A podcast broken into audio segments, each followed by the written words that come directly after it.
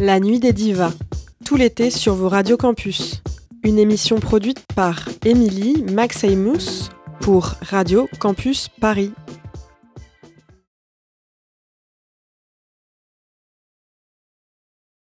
Bonsoir à toutes et à tous, bienvenue dans le quatrième épisode de La Nuit des Divas. Il est 22h30 sur Radio Campus Paris.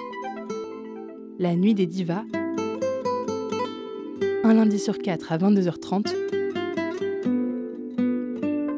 Radio Campus Paris.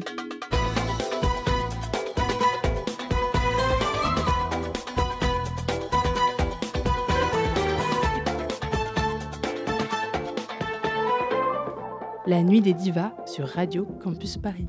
Bienvenue dans la Nuit des Divas, l'émission sur la nouvelle génération des grandes chanteuses dans le monde arabe à partir des années 80. C'est toujours un plaisir de se retrouver, surtout qu'aujourd'hui on a préparé un épisode assez particulier. Le format, disons, classique de l'émission est de parler d'une artiste en profondeur chaque mois. Pour ceux qui n'ont pas pu écouter les précédents épisodes, on avait parlé de Elisa et Osol. Aujourd'hui, on a essayé de mettre en place un moment différent, puisque je suis ce soir euh, aux côtés de Tassa, avec qui on va échanger. Donc euh, je te laisse te présenter en, quelques mots. Euh, donc je m'appelle Charlotte Tassadit, mais on m'appelle Tassa.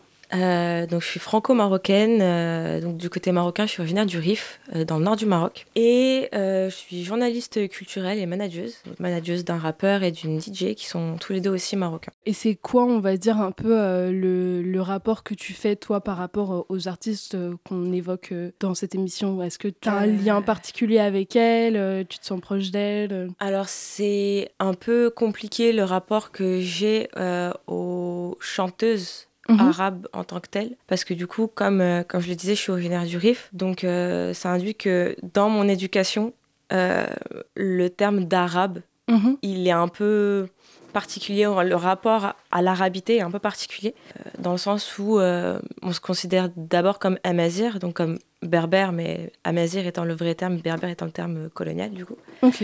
Euh, parce que c'est décliné de barbare. Donc du coup, euh, alors que Amazir, ça veut dire, euh, ça littéralement, ça veut dire l'homme libre. Ok.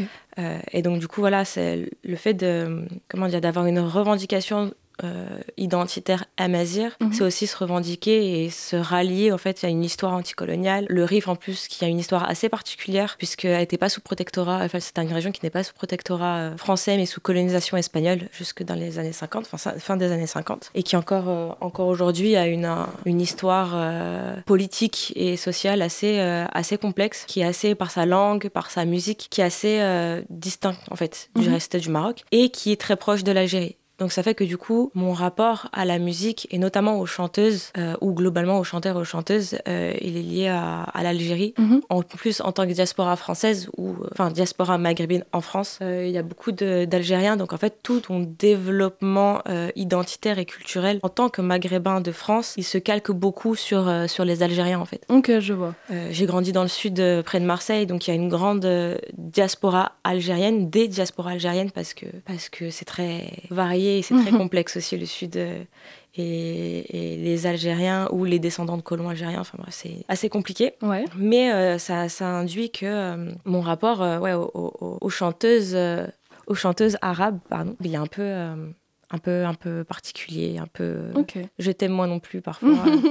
ouais, c'est hyper compliqué, mais c'est aussi la question de, c'est la question de l'identité de soi en fait, mm, mm. puisque tous les liens qu'on va venir créer euh, avec l'art euh, ou tout, enfin tout autre domaine, on va dire intellectuel, il est, euh, il est, on va dire, biaisé par ça en fait. En fait, c'est qu'il y a un, il y a un biais très particulier, parce que c'est un gros sujet, mais il y a un biais très particulier des cultures arabes euh, en France. Mhm. Et dans le sens, quand je dis vraiment arabe, c'est euh, l'Afrique du Nord et les autres pays qu'on considère comme des pays arabes, ce qu'on appelle le Moyen-Orient, euh, ou qu'on appelle le monde arabe. C'est un terme avec lequel j'ai un petit peu du mal. Le monde arabe? Ouais. Ah ouais. en fait, c'est un terme euh, colonial euh, qui a été posé par des historiens anglais euh, dans les, au XXe siècle et en fait qui, qui réduisait en fait les particularismes mhm. de beaucoup de peuples dits arabes et en fait qui, qui, voilà qui invisibilise en fait toutes les subtilités et les, la, diversité des peuples du Maroc jusqu'en Syrie, en Palestine, en mhm. Irak, etc., etc. Et du coup, du coup, ça fait que le rapport aux chanteuses arabes en France, il est très biaisé et il est très particulier parce qu'en fait, j'ai l'impression qu'on a sélectionné certaines figures, mhm. qu'on les a... Comme qui Tu penses à qui bah, Toum, par, par exemple,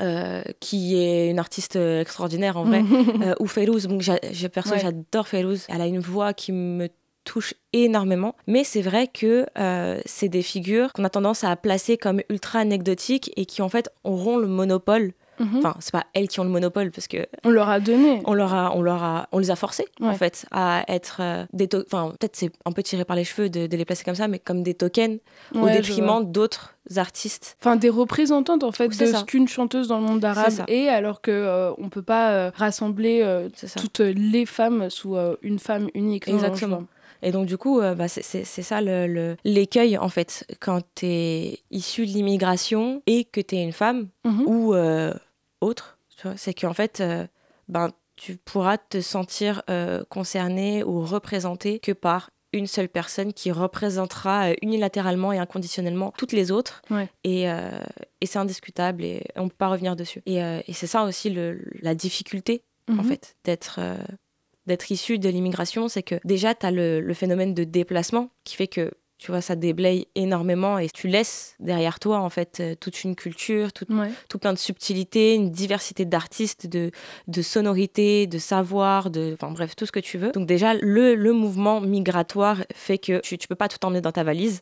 Et que en plus, ben, il y a la, la misogynie Mhm. ou euh, autre, hein, euh, le, classisme, euh, l'homophobie, etc., qui fait que ben on va avoir tendance à, sélectionner. C'est vrai que déjà il y a un monopole des des artistes hommes euh, dans, dans, les, dans, les, musiques arabes et dans ce qu'on va préserver en tant que diaspora. Et après, dans un second temps, euh, bah, c'est vrai qu'il y a très peu de, de, femmes et les peu de femmes, en fait, sont pas forcément représentatives, mhm. dans tout cas ce qui me concerne en tant qu'amazir, en, en fait. Ok, ouais, je vois. Mais donc, toi, ce serait quoi une des figures, par exemple, euh, qui t'aurait beaucoup marqué sur ce plan-là? En fait, une figure par laquelle tu t'es peut-être senti représentée ou à laquelle tu t'identifiais particulièrement, donc une figure de, de grande, grande artiste artiste euh, Je sais pas si je me sens euh, représentée dans le sens où je suis franco-marocaine, donc mon père était aussi blanc. Mhm. Donc déjà se sentir légitime euh, à, enfin, à être représentée par une artiste euh, qui vient de, de, d'Afrique en l'occurrence. c'est un peu compliqué pour moi. Après, effectivement, il y a les, il y a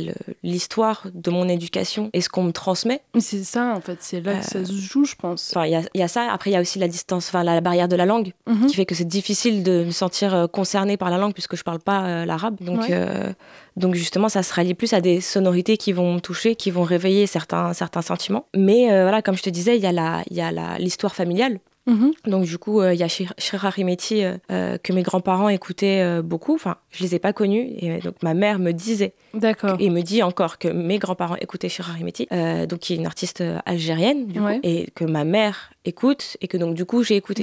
Mais c'est pas en tant que je me sens pas représentée par Shirari Meti en tant que femme mhm. ou par ce qu'elle dit dans ses dans ses sons ou par ses sonorités, mais c'est que c'est une artiste qui va euh, par euh, un sens donc par Louis euh, réveiller un lien ou entretenir un lien que je n'ai plus avec mes grands-parents.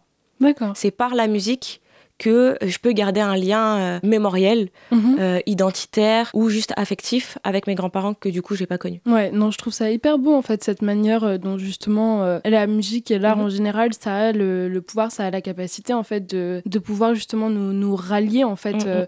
à quelque chose qui peut nous sembler lointain, mais qui en soi, même sur le plan génétique, ne, ne l'est pas tant que ça. Et ouais, c'est ce sentiment de, de, familiarité. Mais quant à Sheikh Harimiti, est-ce que quand tu penses à elle, tu penses à, à un morceau en particulier. Est-ce qu'il y a un morceau d'elle qui t'a frappé? C'est quoi? Euh, Milouda.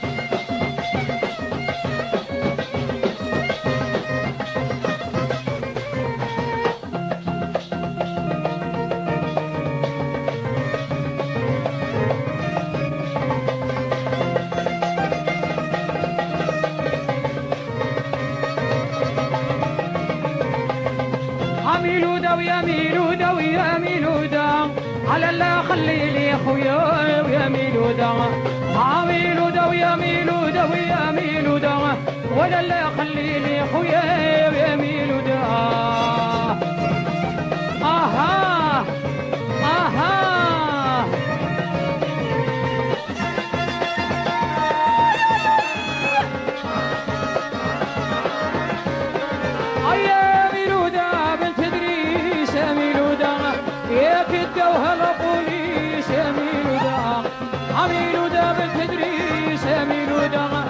يا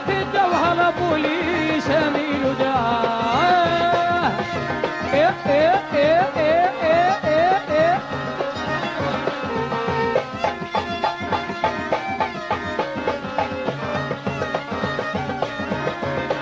هيا على الويسكي كي جاك حنين يا خيتي ورخالك ميلودا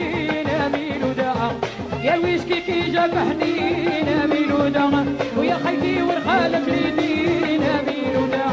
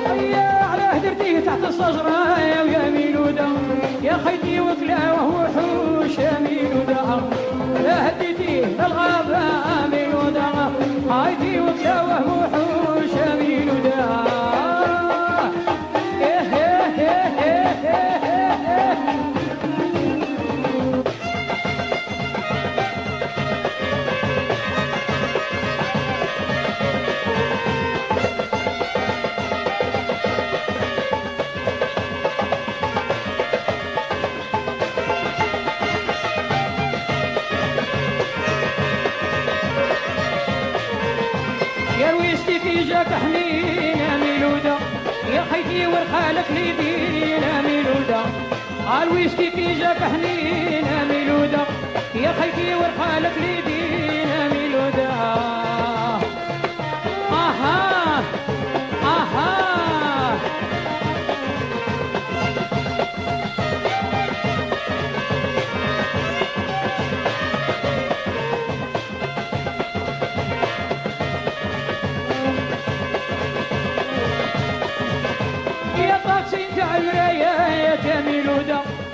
يا خيتي وجاب العزايات يا ميلودا طاكسي تاع المرايات يا ميلودا ويا خيتي وجاب العزايات يا ميلودا On vient donc d'écouter euh, Milouda de Sheikh Harimiti. Milouda qui, tu me disais, est une euh, légende euh, amazigh. Amazir. Ok. Et donc du coup, euh, c'est un son que j'aime énormément parce que déjà l'introduction est, est longue de ouf. et qu'on on aime beaucoup les longues introductions. Ouais, ouais, ouais, ouais. Et, euh, et que ouais, effectivement, Milouda, c'est une légende amazir.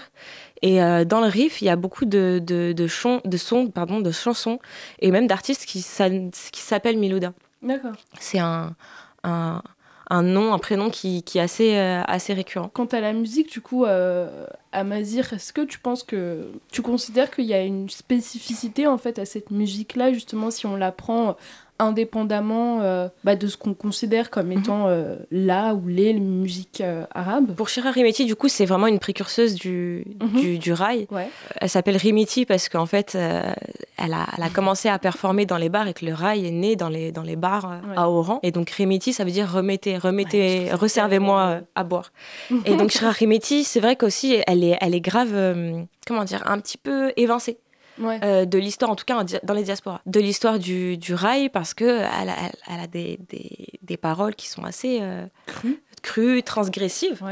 Euh, même pour, pour, pour l'époque, c'était bah, elle parle de sexualité, d'alcool, de, de, célibat, de, chagrin d'amour, etc. Et, euh, et, donc du coup, euh, Shira du coup, qui est, qui est, algérienne, qui est la précurseuse du rail, le rail qui est né à, à Oran et dans la, dans, la, dans la région de Oran. Et dans le Rif, en fait, on est très proche culturellement de d'Oran, de mhm. Tlemcen, donc que ce soit par la langue, que ce soit par les sonorités. Donc il n'y a pas fondamentalement de musique, il n'y a pas la musique amazir. Mhm. Il y a autant de sonorités, de musique amazir qu'il y a de peuples, voire qu'il y a de tribus, euh, voire de villages, parce que je pense que chaque, euh, chaque euh, peuple, selon ses époques, a ses spécificités musicales et des sonorités très particulières. Tu vois. Après, après, pour ce qui est du, de la région du Rif et du pourtour de Tlemcen et de, et de Oran, du côté du Rif, on appelle ça le regeda. Euh, du côté de l'Algérie, on appelle ça alaoui, mais c'est en vrai c'est la même chose. Donc ce sont les mêmes instruments, juste les termes sont pas les mêmes,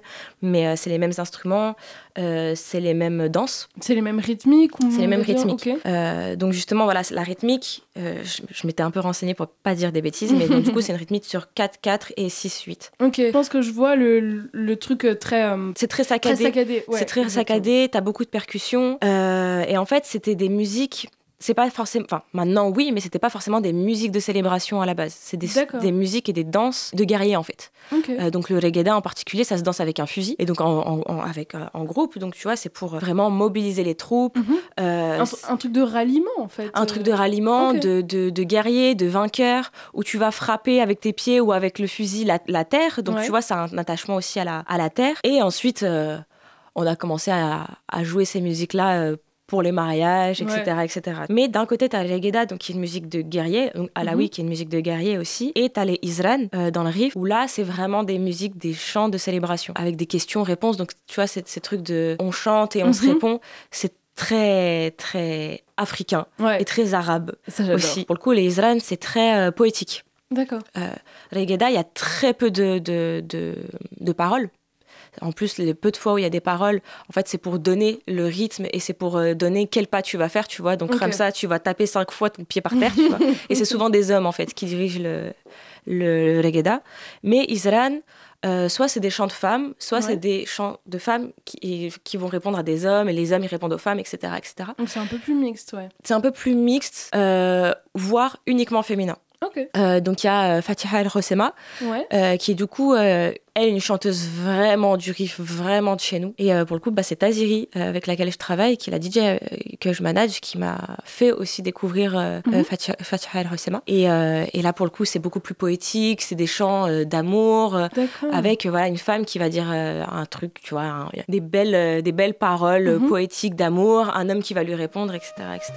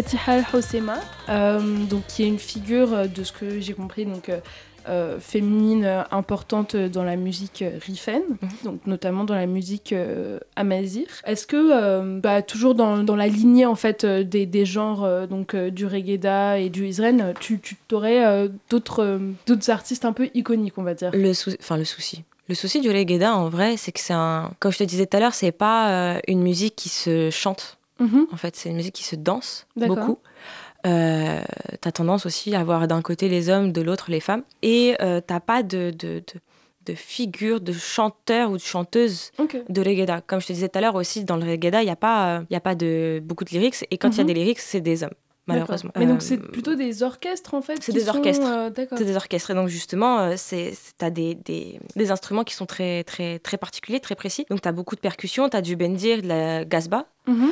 Euh, qui se retrouve aussi en, Algérie. Et tu as le zamar. Zamar, en fait, c'est une sorte de clarinette qui se divise ensuite en deux cornes. Et chaque corne a la six trous. Donc en, tout, tu as 12 trous dans, dans cet ah, instrument avant. Je là. pas du tout ça Et euh, donc c'est vraiment, tu vois, une longue. Euh, tu souffles comme dans une clarinette et après tu as mhm. deux cornes. je sais pas de quel animal c'est, mais tu as, deux cornes. Et donc du coup, c'est un, un, bruit très. Enfin, c'est un son très particulier. mais ce qui fait que c'est des sonorités, pour le coup, qui me, qui me touchent beaucoup, qui me parlent beaucoup. Et pour le coup que j'écoute vraiment au quotidien et qui ont mhm. influencé euh, mes goûts en fait en matière de, de, musique. On en parlait tout à l'heure, euh, le debke, tu vois, c'est au niveau des rythmiques, des percussions, c'est quelque chose de très saccadé.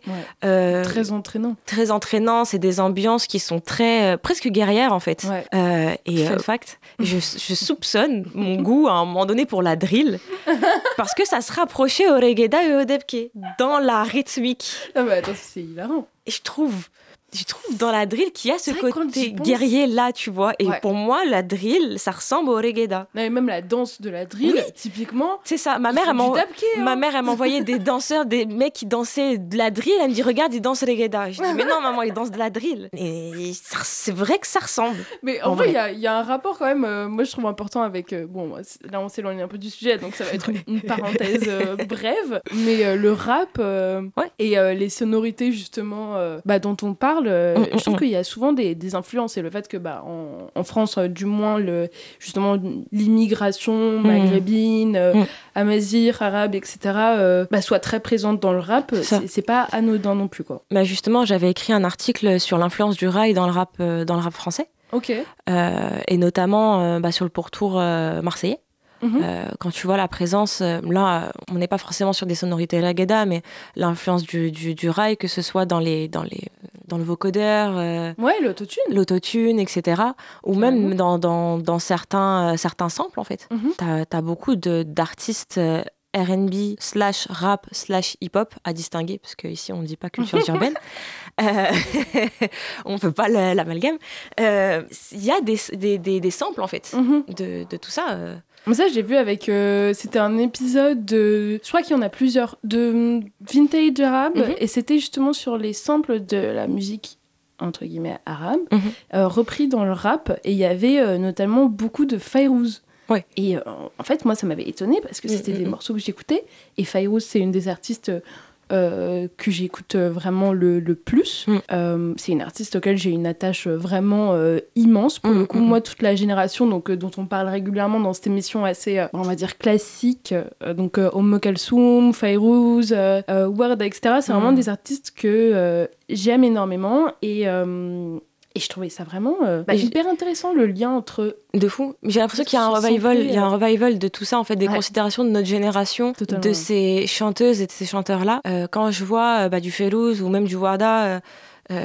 qui sont des trends TikTok ou du Shep Hasni aussi qui sont bah, des trends on en a parlé dans, dans, le dernier épisode justement parce qu'il y a une vraie en fait influence des réseaux sociaux mm et des communautés en fait qu'on crée sur les réseaux sociaux sur justement bah, comment on va reparler de certaines mm, artistes mm, mm. dont on ne parle pas dans certains pays ou qui ont été oubliés comme, euh, comme par exemple Sheikha Remiti parce que moi quand je pense euh, au, à l'autotune par exemple dans le rail je pense à elle je pense pas que ce soit la, seule figure évidemment, mais euh, mais euh, il y a vraiment des sons où l'autotune est très très marqué. Mais du coup, oui, quand t'as l'autotune euh, vraiment dans le rail et comment bah, ça revient beaucoup avec des artistes contemporains, donc de nos jours, on a aussi toujours dans la lignée donc du reggae dont tu parlais. Mhm.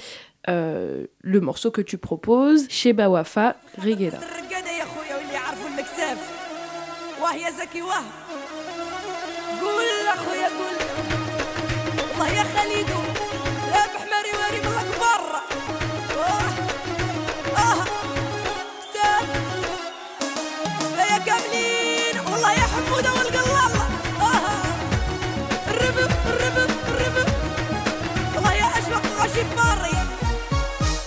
قولوا أنت واش من حالة اللي راني فيها يا ما؟ ولا بغاتني أنا وزوج اللي راني نبغيها. قولوا لأمي أنت واش الحلم اللي راني فيها يما ولا أبغى هنا وزوج اللي راني نبغيها أيوه الله. ربك ربك ربك.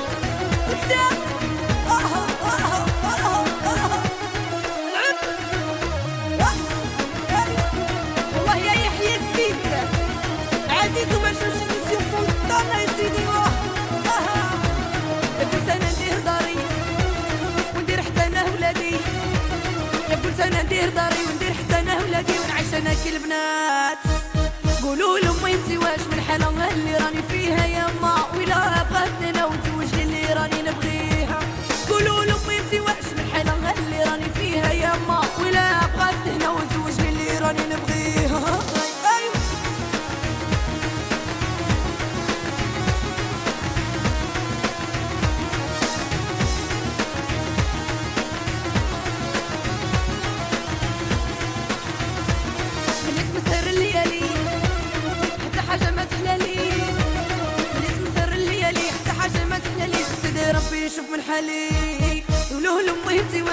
ولا لي راني فيها يما لا أبغى الدهنه وزوج اللي راني نبغي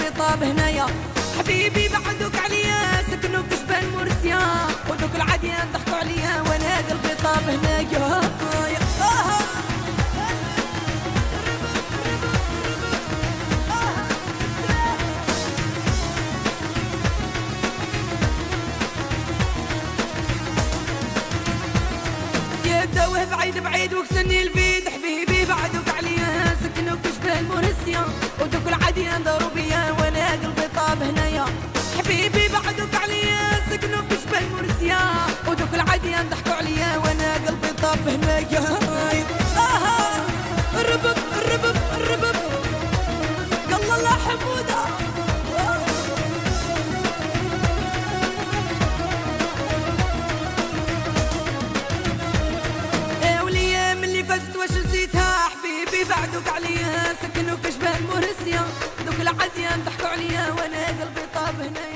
Vient d'écouter Regeda de Sheba Wafa. Et donc on a joué euh, ce morceau euh, en lien avec euh, la question de l'autotune dans les musiques euh, contemporaines qu'on écoute euh, du moins en France. Et euh, donc intrinsèquement en fait la question de la transmission culturelle que ce soit dans les diasporas en tant que en tant qu'enfant d'immigrés vraiment dans, dans tous ces, ces mouvements là on va dire culturels. Et, et je pense que ça peut être sur le plan personnel et artistique il y a vraiment je considère une, place importante qui, qui doit être accordée justement aux musiques de nos pays d'origine. Et après ça peut se faire de, sous plein de formes différentes. Est-ce que pour toi il y, a un- il y a un moyen en fait un peu de que ce soit autant dans ton vécu ou ce que tu vois chez les autres, un moyen de un peu se reconnecter justement euh, Euh, alors pour ma part, euh, déjà c'était par la, les célébrations, mhm, euh, donc les mariages euh, Ouais. en particulier. Donc quand j'étais petite, je fais, j'ai, dans ma vie, j'ai fait que des mariages marocains. Tu t'endors à 4 h du matin sur la banquette. Je sais pas du tout un cliché, c'est, c'est vrai. Je sais. Et euh, donc du coup, je pense que ça permet d'avoir une sorte de, c'est, un souvenir concret Mhm. qui inscrit euh, des sonorités dans un contexte précis, tu vois. Ouais, et a- un contexte de, de joie. De plus. joie. Ok. C'est ça. Après, c'est pas quelque chose que j'avais forcément conscientisé. Ouais. Euh, je l'ai conscientisé euh, bah là, en fait, je pense pour l'émission. Mais parce que que- c'est très, c'est très c'est logique. en fait, tout ça. Mais c'est ça, c'est des choses qui nous semblent évidentes. Et c'est Ouais. après, en grandissant, en lisant des articles, des bouquins, Mm. etc., qu'on se rend compte que bah, C'est là, en non, fait. ouais, c'est ça. Et ça a une signification. C'est sens, jamais, en fait, anodin, en fait. Mm, mm, Pour mm. moi, il n'y a pas de hum, coïncidence sur ce C'est point-là. ça. Et, euh, et ça fait que du coup, j'ai commencé à se conscientiser le rapport Mhm. à, la, à la musique. Et du coup, j'ai commencé à travailler aussi euh, dans la question des diasporas euh, maghrébines en France et de la musique. Mhm. Euh, parce que dans le cadre de mes études, donc j'ai fini maintenant, donc j'ai fait des études de recherche en histoire de l'art. Et j'étais spécialisée dans l'art des diaspora, diaspora maghrébine en France. Et j'ai travaillé notamment sur une, une œuvre d'un d'un plasticien franco-algérien qui s'appelle Kader Atia. Et donc du coup, qui a photographié des femmes trans algériennes qui ont immigré dans, dans le nord de Paris pendant la décennie noire. C'est hyper intéressant, ce lien euh, bah, intersectionnel. C'était euh, bah, c'était le sujet de mon, Ah, de mon mémoire, l'intersectionnalité. Ok. Enfin, à l'intersection des identités de classe, de genre et de race dans la piste d'atterrissage. Donc, c'est le titre de, de l'œuvre de Kader Atia. Et en gros, c'est un- une série de, de photographies, tu vois, de Mhm. diapositives qu'il projetait. Et en fait, tu avais une playlist. Et donc, dedans, il y avait Shep Hasni notamment. Et en fait, à ce moment-là où donc, je découvrais, où je redécouvrais des sons, euh, beaucoup de sons algériens et beaucoup de sons rail, Ouais. euh, que Kader Atia avait intégré du coup dans la piste d'atterrissage, dans le dispositif euh, artistique de la piste d'atterrissage. Euh, ma mère, elle m'avait envoyé un- une vidéo, une vidéo en noir et blanc qui date de 71, d'un mariage à Taourirt. Donc ma grand-mère, elle est Taourirt euh, dans le Rif. Mhm. Et en fait, donc c'est un mariage et elle m'explique que ma grand-mère est probablement parmi ces femmes-là. Et donc dans cette période-là, en fait, où j'étais en train de d'élaborer ma, ma recherche autour de la piste d'atterrissage, donc tu vois ça, c'est des sujets un peu un peu lourds, tu vois, Ouais. de- les, ces femmes-là qui ont fui l'Algérie pendant la décennie noire. euh, c'était c'était la- ma mère est tombée enceinte de moi. euh, La Mhm. guerre en Algérie était encore euh, était encore euh, là, tu vois. La, guerre civile, c'était c'était encore très d'actualité. Donc ça l'a traumatisée, elle m'en a beaucoup parlé, etc. Le fait, tu vois, d'écouter régulièrement ben, des sons de Shep Hasni, dans ma recherche, j'ai- j'ai- j'écoutais, je, je lisais, euh, voilà, plein d'auteurs euh, euh, algériens. Et euh, dans la foulée, euh, ben, en fait, elle m'envoie cette vidéo-là. Et en fait, tu vois, c'est un, c'est un, un boulga en fait, de Mhm. tout plein de références qui te frappent d'un coup et qui m'ont Ouais. bouleversée. Ça m'a bouleversée. Euh, elle m'a envoyé cette vidéo-là, donc c'est des femmes qui chantent, qui dansent, etc. Mhm. Et ça m'a fait pleurer. Et donc du coup, de là, j'ai essayé de comprendre pourquoi je ressentais ça. Pourquoi, en fait, j'étais frappée par une sorte de mélancolie, de nostalgie, euh, en écoutant du Shep Hasni, alors que je comprenais pas les, les lyrics.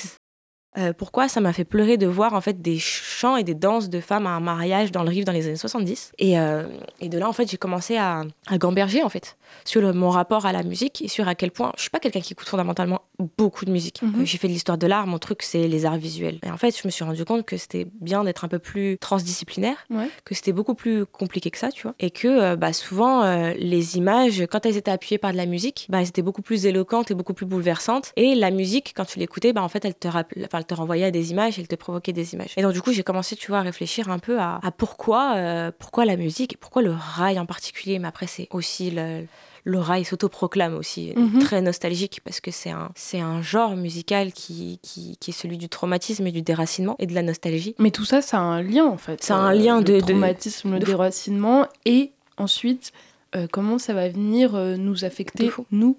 C'est ça. Donc, euh, En fait, il y a une, une théorie donc, qui est étudiée par les scientifiques qui reste à être, euh, qui reste à être confirmée quand même, euh, mais qui s'appelle l'épigénétique mhm. et donc qui explique Ah oui, je vois. ouais. qui explique qu'en fait, euh, on serait marqué dans notre ADN des traumatismes, et notamment des traumatismes coloniaux ou des traumatismes du déracinement. Euh, en l'occurrence, ma mère, elle est née au Maroc. J'ai été témoin du, du- de la tristesse, du déracinement de ma mère, du je t'aime moi non plus euh, entre elle et son pays, je retournerai plus jamais là-bas, ou je veux, que je, je veux être enterrée là-bas, Mhm. ou je remettrai plus jamais les pieds là-bas, eux, je, veux je vais y retourner. Ouais.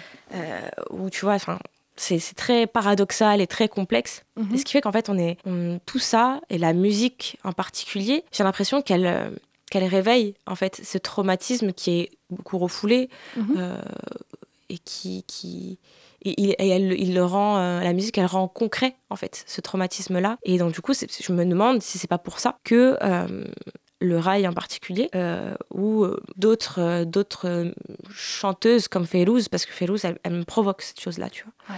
Parce que je- c'est pareil, Fayrouz, c'est c'est une femme qui a, euh, qui a des textes très très ça. qui a une façon de, de chanter et, et vraiment une voix en fait Mm, mm, mm. porteuse de, de mélancolie et de nostalgie. C'est hyper frappant quand on l'écoute et même quand on regarde des, des prestations en live d'elle. Elle a vraiment euh, des, des expressions faciales et un regard Ouais. euh, où où je sais pas pourquoi euh, par rapport à sa vie, tu vois, il y, a- il y a vraiment, euh, tu vois la tristesse dans son Mm. regard vraiment. Et, euh, et donc oui, je pense que ça, ça nourrit le truc où nous-mêmes on est nostalgique et puisqu'on écoute des artistes qui sont, bah, qui ressentent ces mêmes émotions là, c'est assez logique que ça nous, ça nous affecte d'autant plus, Mm, mm, tu mm. vois. Mais, mais moi j'avais lu pas mal de, de trucs quant à l'aspect génétique du traumatisme, mais notamment sur chez les populations afro-américaines.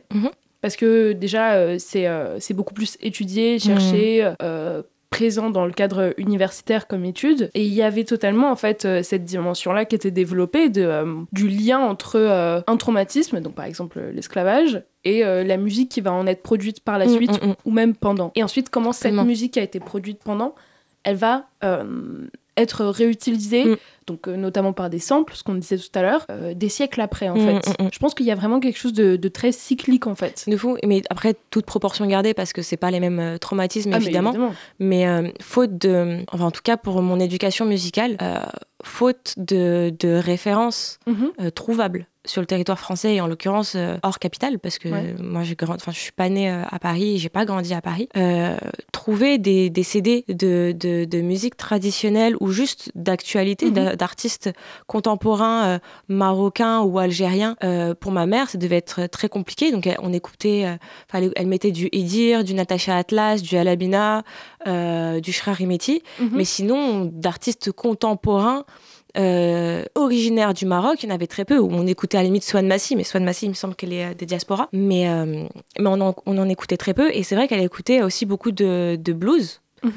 euh, et de soul. Et tu vois, il y a ce truc-là de, de tristesse, en fait Oui. de tristesse et de, et de traumatisme. Et donc, du coup, je, je, je me demande si, parce qu'il y a en vrai, de vrai, de vrai, il n'y a aucune raison que Feylouz me touche, étant donné que je comprends pas euh, Mhm. les paroles, tu vois, et que c'est pas forcément quelque chose avec lequel moi j'ai grandi. Ma mère, elle écoutait pas Feylouz. Mes Ouais. grands-parents écoutaient Feylouz. Donc, tu vois, ça a sauté une génération. Mhm. Donc, je me dis, c'est pas possible, parce que ça a dû toucher mes grands-parents, ça a dû vraiment littéralement euh, marquer Mhm. mon ADN euh, que Férouz racontait euh, euh, bah, la tristesse, racontait le déracinement, racontait euh, la nostalgie, la mélancolie de son pays, d'un amour perdu, ter- d'un territoire perdu, d'une terre qui lui manque. Oui, par rapport euh, à, à ce qu'elle a chanté sur Jérusalem. Exactement. euh, ouais, ouais. Et, euh, et voilà, je, je peux pas m'empêcher de, de, de, de me dire qu'en fait, l'ADN est littéralement, concrètement marqué par ça, en fait. Ouais. Bah, je pense qu'en tous les cas, si on, si on le ressent, tu vois, je pense pas qu'il y ait une réponse universelle à Non, à sûr. ce, questionnement.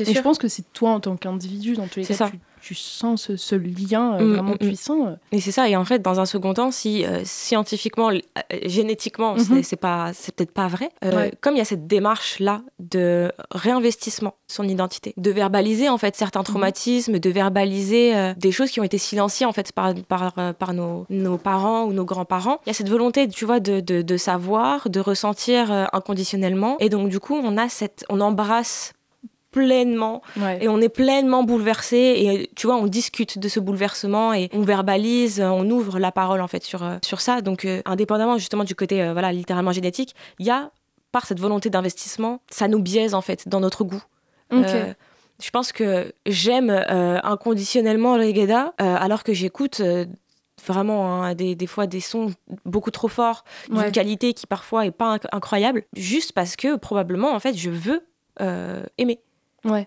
je veux aimer parce que c'est ça qui me rattache à mon pays d'origine. Ok, oui, donc c'est lié en fait euh, au sentiment de, de rattachement. Ouais, c'est ça, euh, d'envie, ça oriente ton goût en fait. Tu Ouais. ça, se- ça se trouve, en vrai de vrai, s'il n'y avait pas cet enjeu, j'aimerais pas ou j'y accorderais aucun intérêt. Ok. Mais comme j'ai cette volonté inconditionnelle d'aimer mon pays d'origine, Ouais. de m'y rattacher et d'y trouver un lien d'une quelconque manière, et ben j'aime inconditionnellement euh, le reggae. Ok. Euh, non, non, je, je, je vois euh, en quoi euh, ça rentre en jeu en fait. Mm, mm, mm. Mais je trouve ça, je trouve ça hyper intéressant. Mais quant à ce que tu dis par rapport au fait que bah, les CD, etc., c'est difficile d'être euh, trouvé en France, moi j'ai une anecdote assez drôle par rapport à ça. C'est est-ce que tu vois la radio, Radio Orient? Mhm. Euh, bah, Ils avaient une émission, je crois c'est Ezer Telcha, quelque chose comme ça, euh, et qui euh, tous les jours, c'est encore une radio qui existe, mais moi pour le coup c'est la radio euh, principale avec laquelle j'ai grandi, Mhm. parce que c'est la radio qui diffusait en fait bah, des morceaux de, je vais pas dire moyen, non, je refuse, de tous les pays maghrébins et arabes, on va dire. Et je, je- je racontais à ma mère, donc ma mère qui est entièrement égyptienne, un peu le, le sujet de cet épisode-là, parce qu'elle est, elle est très curieuse évidemment par rapport à ce que je fais ici, on va dire. Et, et je lui parle de Hajj al-Hamdawi. Dont, dont on a un peu discuté euh, ensemble et, euh, et je lui dis que bah, je suis en train de découvrir euh, cette femme donc qui est une chanteuse euh, d'origine euh, marocaine Marocaine, ouais. Ouais, c'est ça, qui est d'origine marocaine, qui a été une, vraiment une précurseur du, du charbi. Et je lui disais que bon, j'étais en train de découvrir cette femme, que j'étais complètement fascinée par elle, par ce qu'elle faisait et tout. Et ma mère me dit, mais tu sais que, enfin, on écoutait ça il y a très Mhm. longtemps quand on écoutait Radio Orient. Et je lui disais, non, mais c'est pas possible, parce que moi, je me souviens, par exemple, des morceaux de, je sais pas, de Nancy Aragom, de, de Haifa Wahbi, euh, toutes ces artistes euh, bah, contemporaines qu'on jouait, mais je me souvenais pas forcément. euh, Enfin, c'était pas une figure du coup qui Mm, m'avait mm, mm. marqué. Et je trouvais ça assez marrant le fait qu'elle me dise bah, que c'était quelque chose qui était déjà présent, on va dire, dans Mm, le mm, mm. fond. Euh, le fond sonore en fait de, de, de mon environnement, de mon chez moi quoi. Mais, euh, mais oui, Hajj al-Hamdawi, je sais pas si toi euh, c'est une artiste euh, pour laquelle tu as une attache particulière ou euh, Pas forcément, OK. euh, parce que du coup c'est du sherbi. Ouais. Et c'est vrai qu'on n'avait pas tendance forcément à écouter du sherbi, même s'il y a un, un attachement, euh, comment dire, de classe. Euh, C'est-à-dire dans le sens où euh, le rail, ça Ouais. veut dire euh, opinion. Mhm. Euh, donc tu vois, il y a, y cette... Et c'est vraiment un, genre musical qui vient des, des, des classes les plus populaires de la société algérienne. Le shahabi, ça veut dire le... Enfin, ça vient Ça de shahab, donc le peuple. Ouais. Et, euh, et tu vois, dans cette... euh, pas, pas forcément dans les sonorités, ça me parle pas forcément dans les sonorités, mais dans le symbole euh, de classe, étant donné que je suis rifaine et que voilà, il y a une, une réalité encore contem- très contemporaine de classisme envers le, le, le, le rif. Il y a, et ma mère aussi me transmet ce- cet attachement-là aux classes populaires marocaines. Tu vois. Ouais. Et je pense que c'est pour ça aussi qu'on aime bien le, le rail, ou en tout cas qu'on lui accorde un crédit politique Ouais. dans, De dans- revendication. de revendication en Mhm. fait et de et c'est de la de la musique du peuple Ouais. en fait c'est de la musique qui est par le peuple pour le peuple qui parle au peuple Mhm. et qui parle aux classes les plus pauvres Il y a un euh, morceau auquel tu penses euh, dans cet esprit de non, vraiment de musique. euh, ok.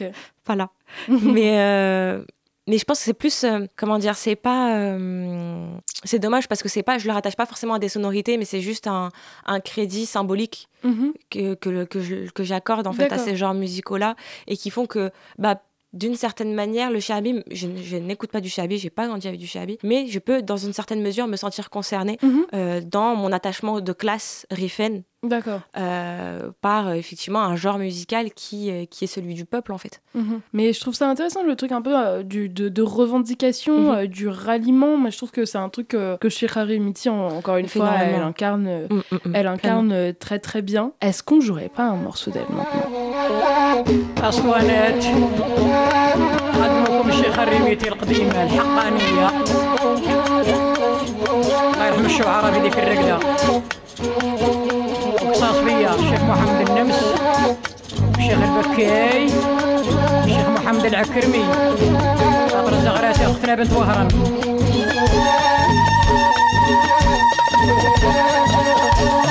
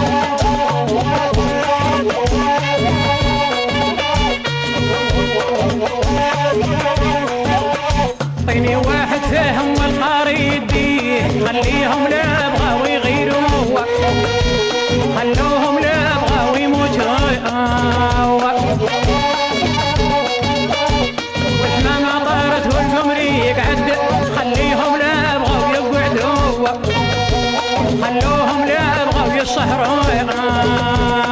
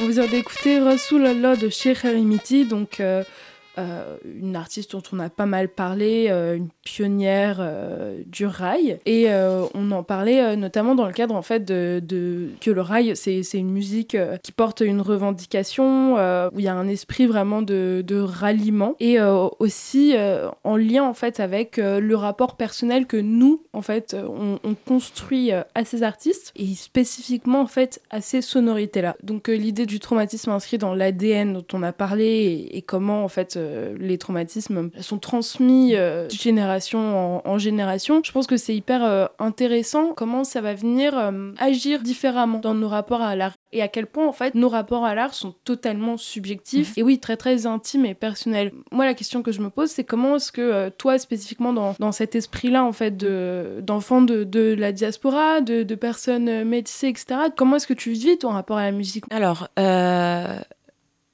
l'art et donc en partie la musique, Mhm. c'est ce qui a, c'est ce qui m'a permis en fait de euh, légitimer mon sentiment d'appartenance. Dans le sens où, euh, ben, en tant que franco-marocaine, j'ai été élevée euh, par ma mère qui est marocaine, je savais que ma mère était marocaine, mais moi je savais pas que je l'étais aussi. J'avais pas compris. Et en fait, j'étais, je me suis rendu compte que j'étais racisée très tard. Je devais avoir 23 ans, j'en ai 26 maintenant. C'est vrai Ouais. Mais pendant ton enfance, euh, est-ce que, enfin, notamment, si- parce que si c'est pas toi qui le réalise, C'est le monde extérieur qui te le- c'est exactement qui te renvoie à ça. Euh, là, en l'occurrence, quand tu viens d'une famille, enfin, en tout cas pour mon expérience, quand tu viens d'une famille, euh, enfin, que tu es issu d'un couple mixte, c'est parfois un peu compliqué. C'est-à-dire que le racisme, je l'ai connu du côté de ma famille blanche, D'accord. pas euh, de la société, littéralement. Ma mère en avait été victime, Mhm.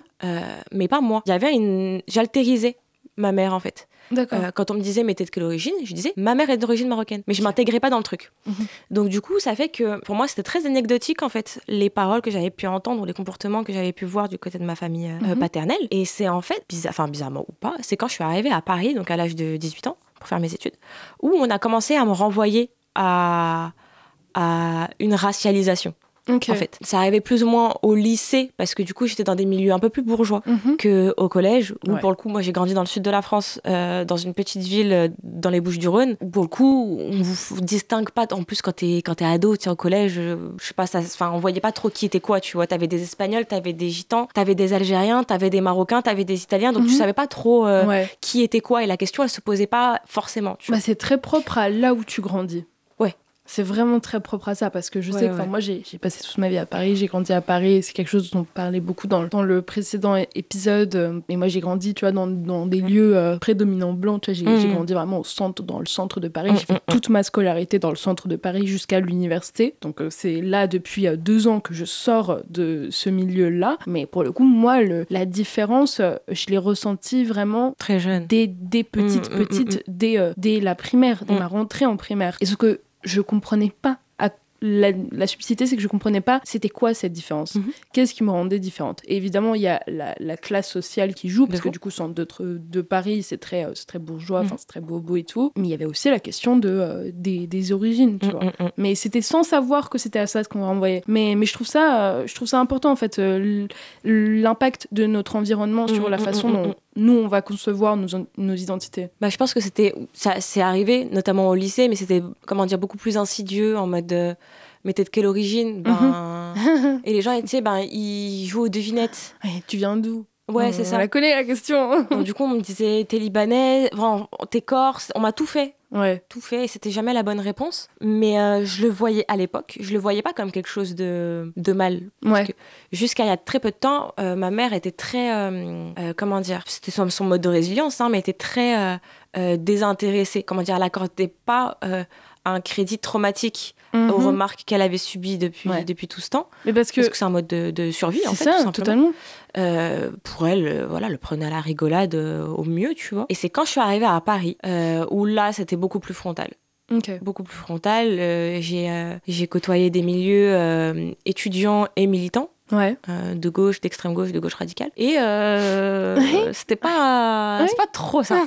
Non, mais un jour, on parlera de, Voilà. de ça au sein des. euh, C'était très particulier. C'est voilà. En plus, c'était à une époque où, où en France, en plus, dans les milieux universitaires, on commençait à réceptionner aussi les théories décoloniales. Donc, Mhm. tu as beaucoup d'étudiants en fait qui sont qui se sont sentis concernés sans forcément l'être dans ces dans ces dans ces considérations là décoloniales. Ce qui fait qu'en fait, il y avait une sorte de liberté à parler de mes origines. Et à les utiliser comme token ou comme outil de légitimation politique. Mhm. Euh, et donc là, ça m'a traumatisée. Par contre. D'accord. Euh, je pense que j'ai des traumatismes anciens de ma famille parce que Mhm. parce que parce qu'il y a eu des propos de mon propre père qui ont fait que que ça reste ancré en vrai quand t'es un enfant Ouais. de 6-7 ans, tu vois. Mais euh, mais je l'avais pas conscientisé à l'époque alors que là je l'ai conscientisé immé- immédiatement. Mhm. tu vois. Euh, ça m'a vraiment frappé et donc du coup je pense que c'est ça aussi qui a participé à ma légitimation identitaire parce qu'en fait je me rendais compte que et surtout en grandissant euh, mon physique a changé Mhm. euh, je pense qu'aussi dans un milieu qui était beaucoup plus blanc, bah, je Mhm. détonnais un petit peu plus parce qu'en vrai, quand tu vis dans, dans le sud, euh, c'est un peu compliqué de savoir qui est quoi. Puis Ouais. je pense que quand t'es enfant et à cette époque-là, peut-être qu'on y accordait peut-être moins de crédit, je sais Ouais. pas. Et, euh, et oui, effectivement, bah, entre 2014 jusqu'à. Parce que je suis arrivée en 2014 à Paris, jusqu'à maintenant, ouais, c'est, c'est. Au mieux, c'est anecdotique et. Et, et les gens, ils, ils te posent des questions, euh, ou au pire, ben, c'est des remarques euh, hyper désobligeantes et, Ouais. et rabaissantes, tu vois. Ou des, des, des, des situations qui, sont, qui minimisent de fou ton ressenti. Puis voilà, en fait, c'est ça le truc, c'est que je suis arrivée à Paris, donc j'ai fait des études, et en fait, c'est grâce à mes études et à l'art Mhm. que du coup, j'ai pu me sentir concernée. Et en fait, bah, c'est des, des événements qui sont arrivés en parallèle. C'est que moi, j'avais un investissement culturel euh, et historique Mhm. de africain, nord-africain, euh, arabe et diasporique. Et à côté de ça, bah, en fait, je me rendais compte qu'on m'altérisait de plus en plus. D'accord. Euh, j'avais l'impression que mon physique se racialisait, Mhm. que du coup, ça devenait un sujet. Et dans la foulée, en même temps, tu vois, j'avais cet investissement-là euh, euh, culturel pour mes études. tu Mhm. J'ai une très mauvaise expérience euh, à la fac Ouais. euh, où en L3, je suivais un cours d'histoire et de mondialisation et le titre c'était Histoire de l'art euh, de l'Afrique. Et euh, donc c'était une, une- une prof qui était ma prof de CM et ma prof de TD, qui était blanche. Et donc en TD, on devait faire un exposé sur un artiste algérien, donc Abdallah Mhm. Benater. Et donc du coup, j'avais voulu parler du. du des cultures amazirs parce que c'est un artiste algérien qui euh, tu vois euh, s'inspire euh, de la langue et des, des- de l'écriture amazigh D'accord. euh, et du soufisme parce qu'il se rattache Mhm. beaucoup à la pensée soufie. Et je me suis pris une bâche. En fait, Ok. j'ai eu une, enfin, je me suis pris une- un refus Ouais. net de de, de ces particularismes-là euh, de la culture algérienne, donc le soufisme, Mhm. globalement l'islam, et euh, les amazirs, les cultures amazirs. Et euh, donc elle m'a repris en disant non, non, mais ce qui est intéressant, c'était d'analyser ce tableau-là, hommage à Monet. Et donc en fait, ça a été, je pense, le dernier traumatisme Mhm. que j'ai vécu, j'ai, j'ai, je l'ai réceptionné comme du racisme. Ok. Mais fait, ça, c'est quand t'as à, à ta à ton identité en tant Ouais. qu'amazir. Je me suis sentie dans ce- atteinte. D'accord. je me suis sentie atteinte et c'est la dernière fois, je pense, où je me suis sentie atteinte et ça m'a euh, bouleversée. Enfin, Mhm. je l'ai récé- Comment dire euh, J'ai eu du mal à euh, être résiliente sur, cette, sur cet événement-là, en fait. Ouais. Après, quand... C'est ça qui a impulsé ensuite ma recherche, qui a fait que je me suis spécialisée dans l'art des diasporas maghrébines. Mais, euh, mais c'était le dernier coup bas que j'ai reçu. Et en plus, là, c'était, tu vois, à Paris, dans un Mhm. milieu blanc, dans ma fac Ouais. euh, dans un cours où en fait je me sentais concernée et je me suis dit en plus c'est l'occasion Bah oui, en fait de, me, de réinvestir mon identité, de réinvestir mon identité africaine Ouais. euh, et mon identité nord-africaine grâce à un artiste algérien. Mhm. Et je me suis pris un, un refus net en fait et je me suis rendu, enfin elle m'a- clairement dit qu'en fait ce qui était intéressant quand on étudiait un artiste Mhm. euh, africain, bah, c'était de à la lumière des blancs en fait et à la lumière de l'Occident et à la lumière en l'occurrence de la France et des artistes français. Euh, Mais c'est aussi lié au fait aux études euh, orientalistes en De fait. c'est, la, continuité de- ouais. de, l'orientalisme. Ouais. Et je l'ai vécu comme un coup bas, mais ça m'a bouleversée. C'est pour ça qu'ensuite, l'année d'après, Ouais. euh, j'ai fait ma recherche sur euh, Kader Atia et sur l'intersectionnalité euh, classe, genre race dans la piste d'atterrissage. Mais tu vois, c'est justement ça, l'art comme outil de Oui. légitimation de mon identité, en fait, et aussi comme outil de résilience, Mhm. qui fait que c'était quelque chose de concret, enfin, qui me rattachait à mon identité concrète Mhm. et pas juste des ressentis suite à des traumatismes.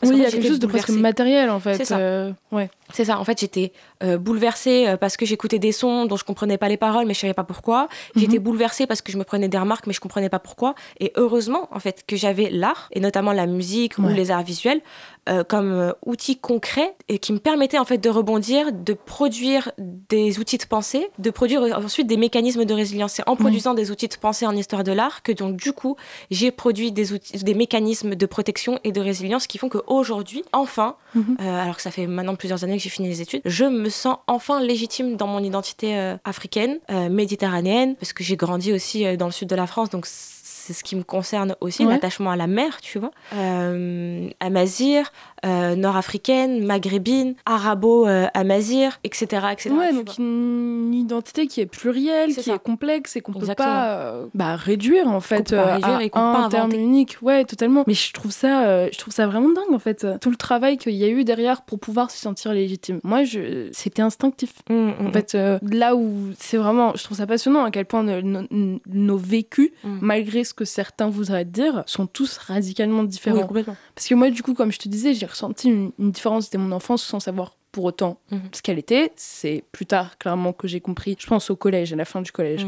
que j'ai compris que c'était par rapport euh, à mes origines, en fait, et qu'il y avait euh, un réel enjeu dans ça. Mais moi, en fait, j'ai très peu été introduite à ce qu'on considère comme étant la culture française sur le Mhm. plan artistique, tu vois. Autant sur le plan de la musique que le cinéma, euh, le théâtre ou quoi que ce soit. Moi, j'ai grandi avec de la musique arabe entre guillemets avec euh, que ce soit masculin féminin là tous artistes confondus Euh, j'ai grandi avec le cinéma égyptien Mm. avec les, les pièces de théâtre égyptiennes euh, les pièces de comédie enfin de, de théâtre et tout égyptiennes je, je me suis jamais posé la question en fait de est-ce que je suis légitime ou pas tu vois je, pour moi c'était ça, ça va de soi en fait Ouais, ça allait de soi. alors qu'en fait, je me rends compte là en, en discutant avec toi que non, ça va pas forcément de soi. Il, il peut y avoir une, une construction vraiment bah, importante derrière, derrière ça. Quoi. Bah, je pense que c'est la, c'est la particularité d'un territoire, donc celui des Bouches-du-Rhône, qui a une histoire euh, de cette diaspora, et notamment de cette diaspora algérienne, qui est très compliquée. Ouais. Mais, euh, mais qui fait que, tu vois, c'est un petit peu...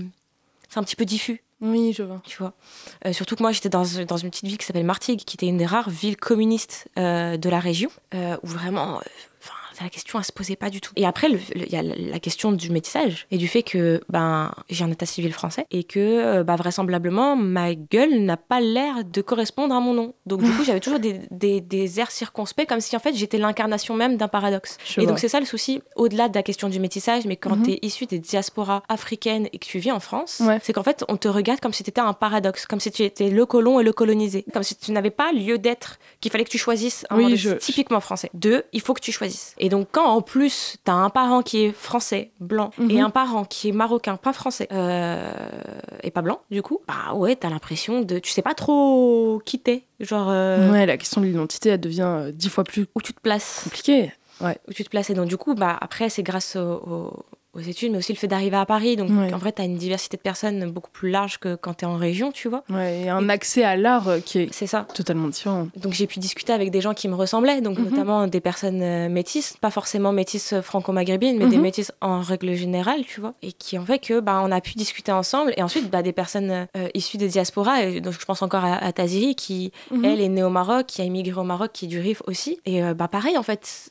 c'est pas forcément parce que t'es pas métisse que t'as pas ces problèmes de légitimité identitaire, bien parce sûr. que tu parles pas la langue, parce que tu le comprends pas euh, Mhm. certaines euh, certaines subtili- subtilités euh, de la langue ou de la culture, parce que tu te sens pas chez toi en France, mais tu te sens pas chez toi au Maroc. Enfin bref, Mhm. c'est plein de considérations qui, au fil des discussions, font que en fait, tu n'es pas seul dans ce que tu ressens, que t'es l'impasse dans laquelle t'es, et ben en fait, elle est largement partagée. En fait, c'est en ouvrant la voie et en discutant et en se rendant compte que déjà, on a des expériences qui sont parfaitement différentes, et en même temps que dans une certaine mesure, ça se recoupe un peu, qu'en fait, t'arrives à, à te sentir Bah, à l'aise dans ta communauté, ouais, parce qu'on recrée une vivre. communauté. Ouais, ouais, non, je vois. Est-ce que, euh, bah, quant aux, aux artistes qu'on a évoqués, euh, est-ce qu'il y a une artiste à laquelle euh, tu penses qui, à ton sens, a su le mieux sur le plan de la musique, exprimer un peu la, la complexité de, de l'identité, et notamment de par la culture euh, amazir Il y a Swad Asla, que j'aime énormément, qui est une grande, grande performeuse live, qui produit beaucoup plus en live que sur les, les plateformes, qu'on peut souvent trouver sur scène dans tout Paris ou, en, en banlieue parisienne. C'est quelle génération à peu près euh, Enfin, elle, elle a commencé euh, à peu près dans les années combien tu Oh là, là, là, les années 2010. Ok. Euh, elle a souvent accompagné euh, aussi de, chanteuses euh, sahraouis. Et, c'est une, une- personne que j'aime énormément et, et qui représente, je pense, euh, vraiment ce truc de légitimation des diasporas parce que, tu vois, elle revendique beaucoup les, les cultures amazirs, mais le- les grands amazirs, donc du Sahara. euh, Ouais.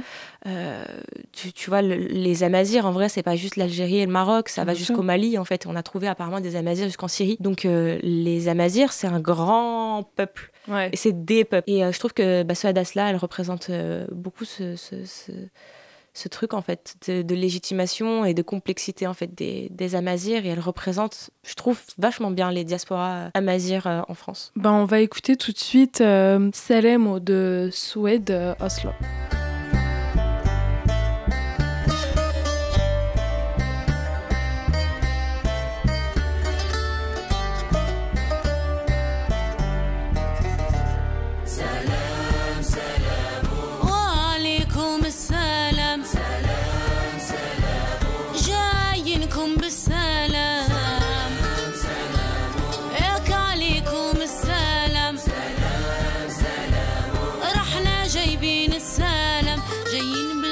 حنينة جايين بالحلوة حلوة جايين بالوردة الحرة جايين بالشمعة القادية جايين بالحنة جايين بالحلوة جايين بالوردة جايين بالشمعة القادية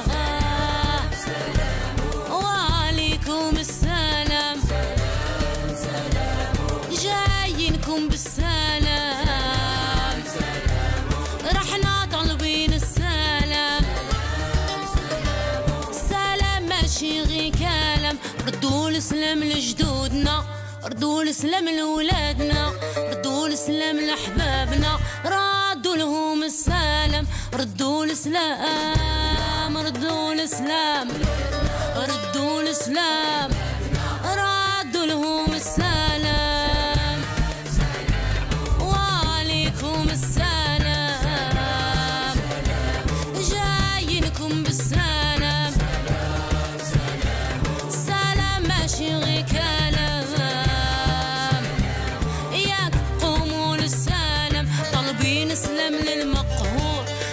طالبين سلام للمظلوم طالبين سلام للمحروم طالبين لهم السلام طالبين سلام طالبين سلام وطالبين سلام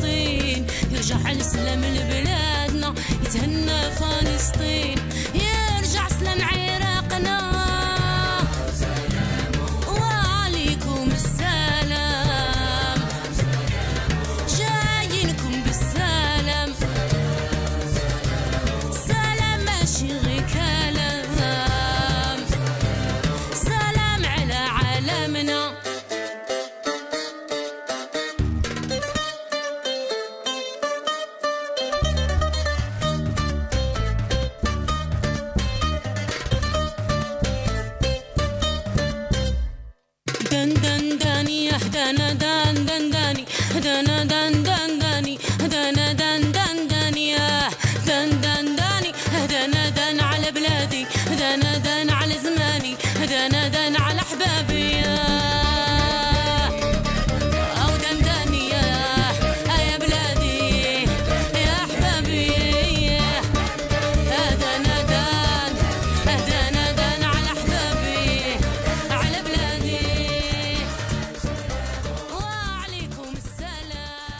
vient d'écouter Salem de Swed Aslo, qui est donc euh, une figure euh, féminine euh, artistique en fait importante selon toi dans, dans la musique. Euh, Est-ce que tu voudrais ajouter quelque chose par rapport, par rapport à elle? Bah, comme je disais, c'est une, une performeuse que j'aime énormément. Enfin, je, Mhm. je la, je la définis comme une performeuse, en fait. Ouais. Parce qu'en live, elle est, elle, est, elle est incroyable et souvent, elle vient, tu vois, avec des orchestres, etc. Même euh, humainement, c'est quelqu'un qui est très chaleureux. Enfin, voilà, c'est une femme que j'aime beaucoup. Et euh, il y a aussi un collectif qui s'appelle le co- le collectif Kif Kif Bledi, Qui est porté et qui a été créé, il me semble, par Rai Saleh, qui Mhm. est euh, de Oujda, donc euh, de la ville où ma mère est née.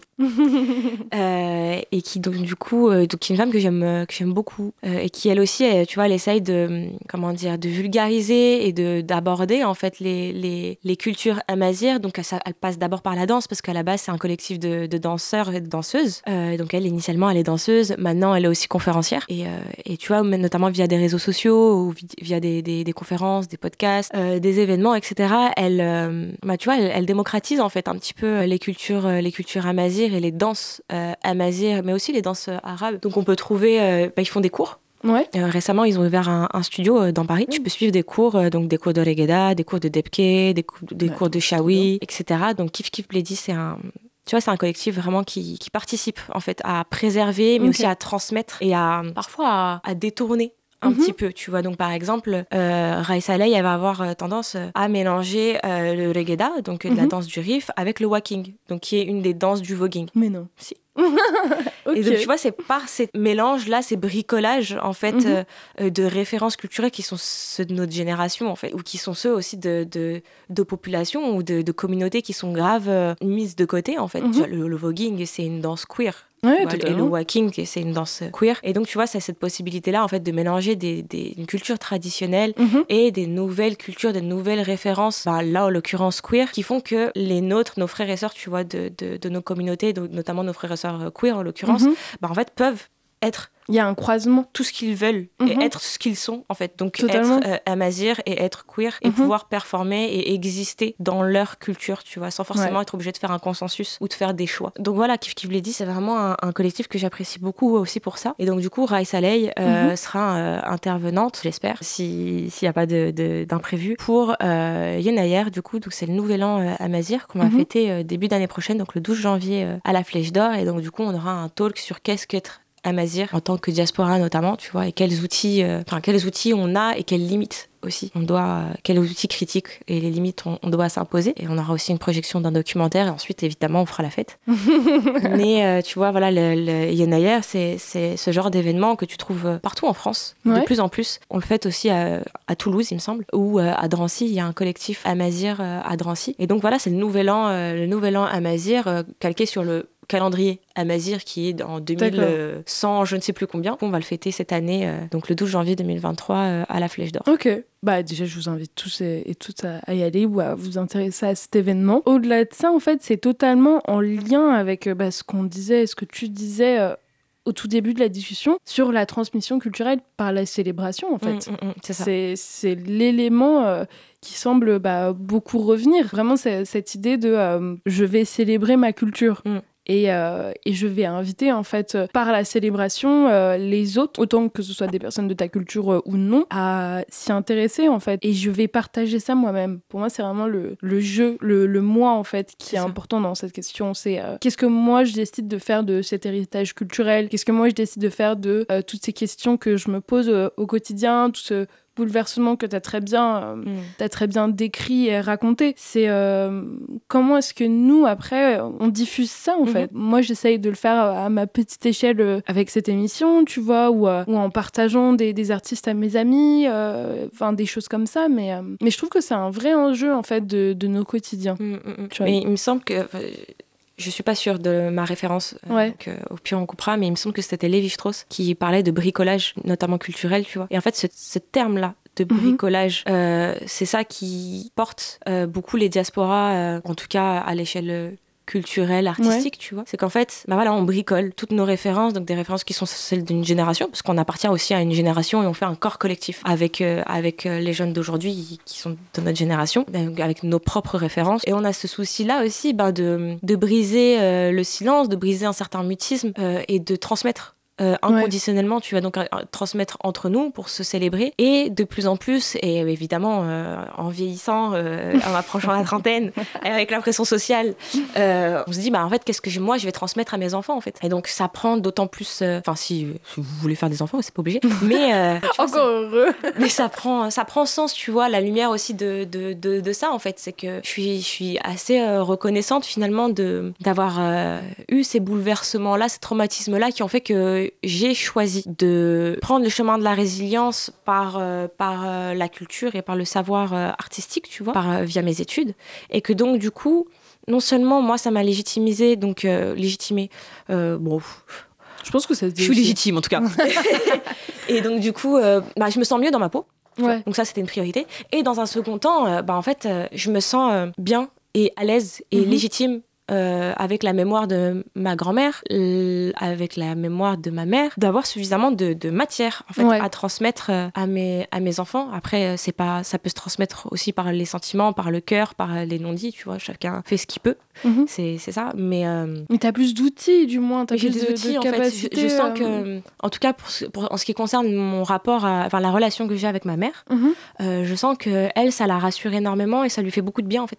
Ouais. Genre, euh, elle se sent vachement moins, euh, euh, ouais, illégitime à, à en parler. Elle a ce souci, tu vois, de, de, de, de beaucoup plus revendiquer son, son identité en fait. Elle l'a toujours plus ou moins revendiqué, mais depuis qu'effectivement je touche à tout ça, Ouais. et que tu vois j'ai ces, ces- considérations-là et que j'essaye moi de, de, de créer mes propres mécanismes de Mhm. résilience et de, et de et identitaire, bah du coup ça fait que tu vois ça renoue, ça renoue le dialogue en fait. Ce que tu dis, moi, je trouve que ça résonne vachement euh, en moi. Je pense que ça peut résonner en beaucoup de personnes parce qu'en fait, euh, c'est là tout l'enjeu de la transmission culturelle. C'est. euh, en fait, c'est rattaché à un sentiment, une très profond qu'on ressent même physiquement en fait de partage, de volonté de partager et en quoi nous ça va venir nous nourrir en fait sur tous les plans artistiques, culturels, intellectuels, etc. Je pense que c'était euh, une bonne façon de, de, bah, terminer cet épisode, de terminer cette discussion en fait, euh, avec bah, tout ce dont on a parlé. Euh, moi, je trouve ça très beau en fait, du moins qu'on puisse en parler de cette manière-là, qu'on ait des dialogues euh, et des questionnements importants sur ces sujets qui euh, sont euh, bah, majeurs dans la Mhm. construction de, de notre identité. Et donc, bah, je tiens à remercier toutes les personnes qui nous auront écoutés ce soir. J'espère que vous avez aimé ce nouvel épisode et que vous irez jeter un coup d'œil à toutes les artistes qu'on a évoquées. Merci infiniment aussi à toutes les personnes qui ont participé. Donc, Tassa en tant qu'intervenante absolument bah, passionnante. Elodie, toujours présente à la Réal. Nox euh, au montage et euh, Radio Campus euh, pour tous les coups de main, l'opportunité en général. J'espère vous retrouver le mois prochain afin de continuer l'exploration de cette scène musicale vibrante et euh, toutes les problématiques l'entourant. Je vous laisse comme d'habitude avec un dernier morceau absolument iconique, Noir de Cheikh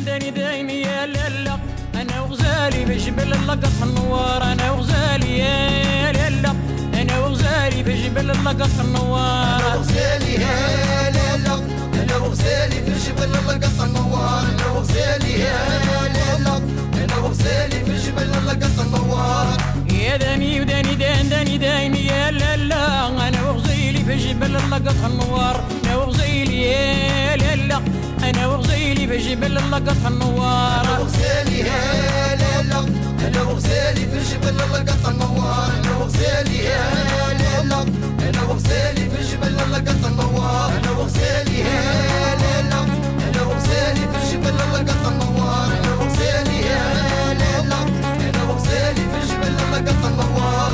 يا دني ودني دن دني ديني يا لالا أنا وغزيلي في جبل اللقط النوار. أنا وغزيلي يا جبل اللقطها النوار. أنا وسالي هلا أنا وسالي في جبل اللقطها النوار. أنا وسالي هلا أنا وسالي في جبل اللقطها النوار. يا داني وداني دان داني داني يا لا لا أنا وزيلي في جبل اللقطها النوار. أنا وزيلي يا لا لا أنا وزيلي في جبل اللقطها النوار. أنا وزيلي هلا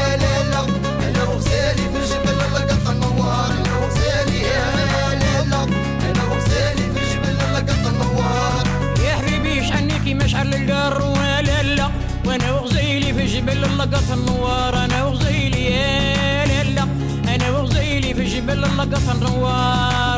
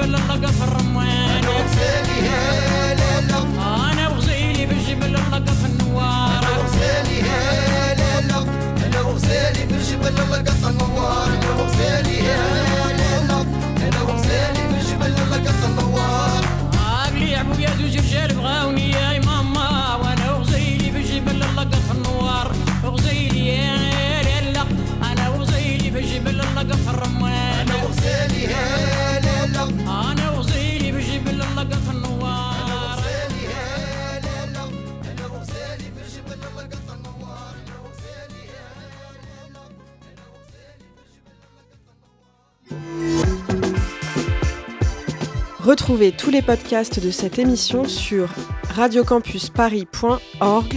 Bel été sur vos radiocampus!